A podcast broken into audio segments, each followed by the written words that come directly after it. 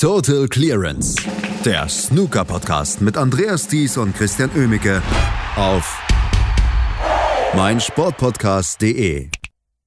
Das Snooker-Shootout ist gestartet. Man liebt es, man mag es vielleicht nicht so gerne, man interessiert sich vielleicht nicht so dafür, manche hassen es sogar, aber es ist Teil des Snookerkalenders und es ist vielleicht sogar ein Farbtupfer im jährlichen Snookerkalender. Gestern gab es die ersten Matches und da wurde schon eine richtig eine ganze Menge Stimmung gemacht und darüber sprechen wir natürlich hier bei Total Clearance auf meinsportpodcast.de. Das mache ich heute mit Christian Emmecke. Hallo Christian.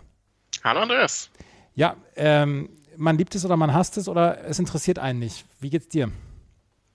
Ähm, tatsächlich muss ich sagen, solange es eine einmalige Veranstaltung ist, also so einmal pro Jahr, ähm, kann ich damit sehr gut leben. Ähm, ich bin weiterhin nicht ganz davon dass man das als Ranglistenstatus sehen sollte, aber die Diskussion können wir uns, glaube ich, inzwischen nach fünf, sechs Jahren, wie es jetzt ein Ranglistenturnier ist, sparen.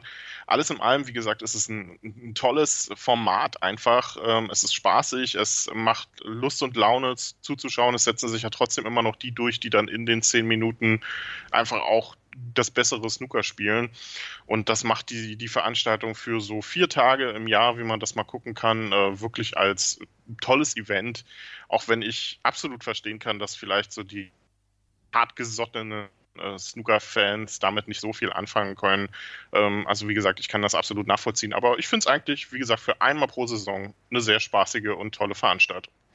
Gestern gab es die ersten Matches und unter anderem ein Spieler hat so ein bisschen für für nachhaltigen Eindruck gesorgt und das war Stan Moody. Stan Moody wird den meisten wahrscheinlich noch nicht bekannt sein vorgestern. Stan Moody ist 15 Jahre alt und hat gestern seine Erstrundenpartie gegen Lü Ning mit 53 zu 27 gewonnen und man möchte sagen, er hat es schon genossen. Ja, das hat äh, absolut Spaß gemacht, was der Junge da gestern gespielt hat. Ähm, also es sind ja, das Shootout ist ja gerade für so junge Spieler oder für Amateure auch ein wichtiges Event. Die werden ja öfter da mal eingeladen und um sich da mal zu zeigen. Häufig ist man dann halt nach zwei, drei Stößen raus ähm, und nach zehn Minuten. Aber Stan Moody war gestern am Tisch, als wenn der ein Trainingsmatch spielt. Das war äh, tatsächlich sehr interessant anzuschauen. Sieht eigentlich aus wie ein Zwölfjähriger, ist aber tatsächlich schon 15 Jahre bringt ein unfassbar komplettes Spiel schon mit, hat man das Gefühl, insofern man das jetzt nach diesen 10 Minuten irgendwie großartig einschätzen kann. Aber das war locker, ruhig und souverän runtergespielt, hat Safeties gespielt, wenn er sie musste, hat äh, tolle Bälle gelocht phasenweise. Also das war richtig, richtig cool anzuschauen. Ähm, und das äh, als äh, ja wirklich eins der besten Talente, die man in England hat, ist ja äh, U14 äh, Englandmeister geworden letztes Jahr und hat sich ja quasi da qualifiziert.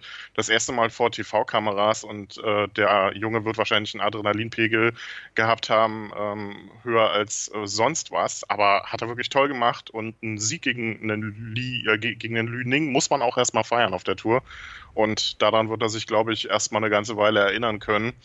Ob er hier weiterkommt und noch weiter mitspielt, ist dann natürlich eine andere Frage. Aber so eine Geschichten, ähm, dafür ist das Shootout auch einfach perfekt und toll gemacht. Dafür kann, man ja dann auch dieses die Shootout rannehmen, dass man einfach junge Talente sieht, denen zum ersten Mal dann auch diesen ja, diese, diese, diese Bühne dann ja auch gibt und dass wir auch sagen können, ja, in ein paar Jahren kann dieser Junge dann vielleicht dann auch bei den ganz normalen Ranking-Events mitspielen und er ist einfach erstmal auf der Landschaft erschienen.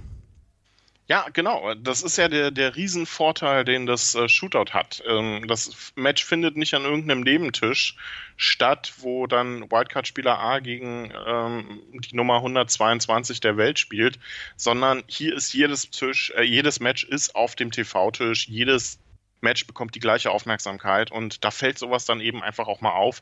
Und äh, von dem Jungen können wir, glaube ich, eine ganze Menge erwarten, auch in den nächsten Jahren, wobei wir das auch noch von ganz anderen Spielern schon gesagt haben. Aber das Shootout ist einfach die perfekte Bühne für sowas. Wir erinnern uns an ähm, Paul Devil vor ein paar Jahren, wir erinnern uns an Ben Mertens, der auch schon beim Shootout mal äh, ordentlich äh, aufgespielt hat. Das sind alles so Talente, die sich dann tatsächlich mal zeigen können. Und dafür ist es einfach die perfekte Bühne. Und äh, die 500 Pfund sind dann tatsächlich auch egal, die er jetzt vielleicht schon mal mindestens für den Zweitrundeneinzug einfach nur dabei gewesen zu sein, dieses Feeling zu erleben, das äh, wird für ihn einfach das Größte sein und das kann er dann auf jeden Fall aus Leicester schon mal mitnehmen. Simon Lichtenberg hat gestern auch seine erste Runde gewonnen. Der hatte allerdings eine ganze Menge Glück, dass seinem Gegner Dylan Emery so ein bisschen die Zeit ausgegangen ist, oder? Ah, das war äh, mit viel zu vielen Nerven verbunden, als äh, einem so wirklich lieb war. Ähm, Simon hat das eigentlich ziemlich gut gemacht. Dylan Emery hatte die erste Chance, ein paar Pünktchen drauf kam Simon besser ins Match und holte sich so peu à peu die Pünktchen, die er brauchte, bekam die Chancen und äh, erarbeitete sich so knapp 20 Punkte Vorsprung. Und dann hat er eigentlich das sehr clever gemacht, hat versucht, das zu verwalten, hat erst mit äh, Safeties gespielt, dann hat Dylan Emery einen Lochversuch gewagt, der sehr riskant war, hat das nicht geschafft und dann hatte Simon so bei 50, äh, 60 Sekunden, die noch auf der Uhr waren, eine Chance, eine rote zu lochen. Und ich habe schon überlegt, na, die ist eigentlich mittellang, ob man die jetzt zu dem Zeitpunkt angehen muss, okay, muss man vielleicht nicht unbedingt. Er hat es versucht, statt safe zu spielen und ich glaube, hat es dann eine Sekunde später bitter bereut, denn die ging fürchterlich daneben.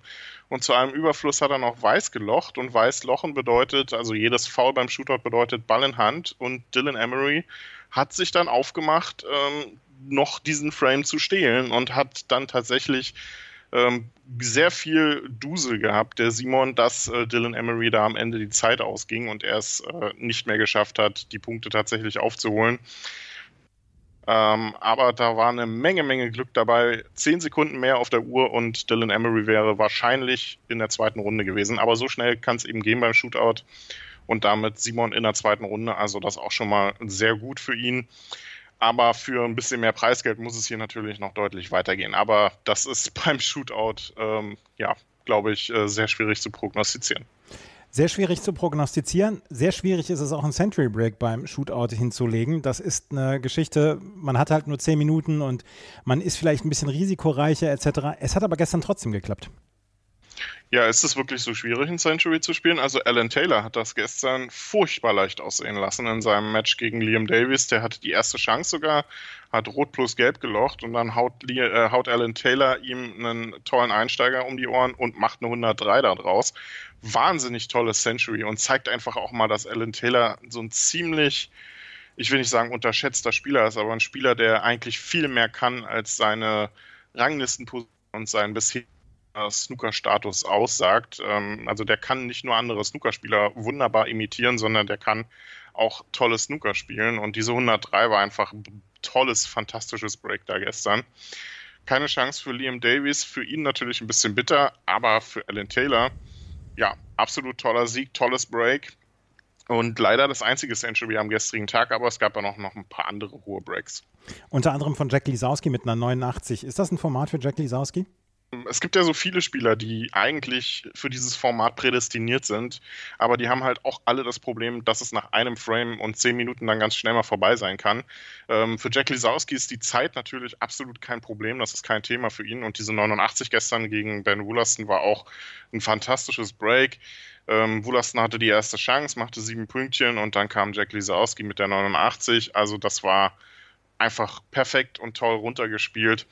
Aber ob ihm das Format jetzt so weit entkommt, dass er hier vielleicht den ersten Titel sammeln kann, es ist wirklich sehr schwer zu prognostizieren, weil genauso schnell, ähm, wie man hier eine Runde weiter ist, ist man eben auch ausgeschieden. Und da ist es dann auch egal, ob einem das Format liegt oder nicht.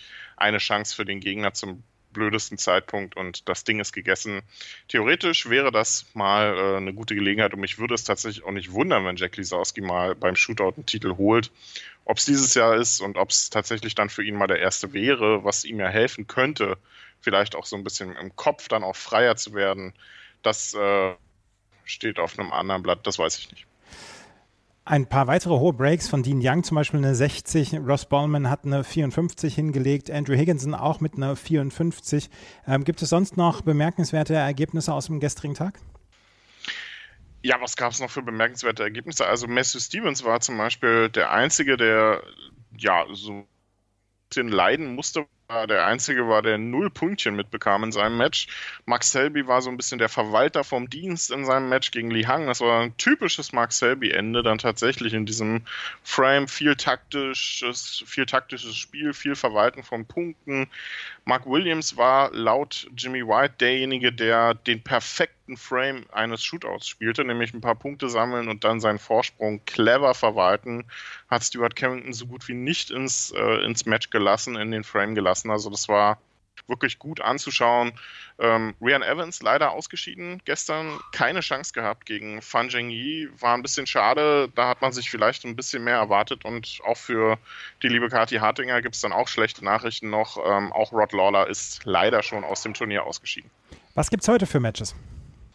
Ja, heute gibt es auch nochmal richtig tolle Kracher-Matches. Wir haben ja die Hälfte der ersten Runde jetzt gesehen.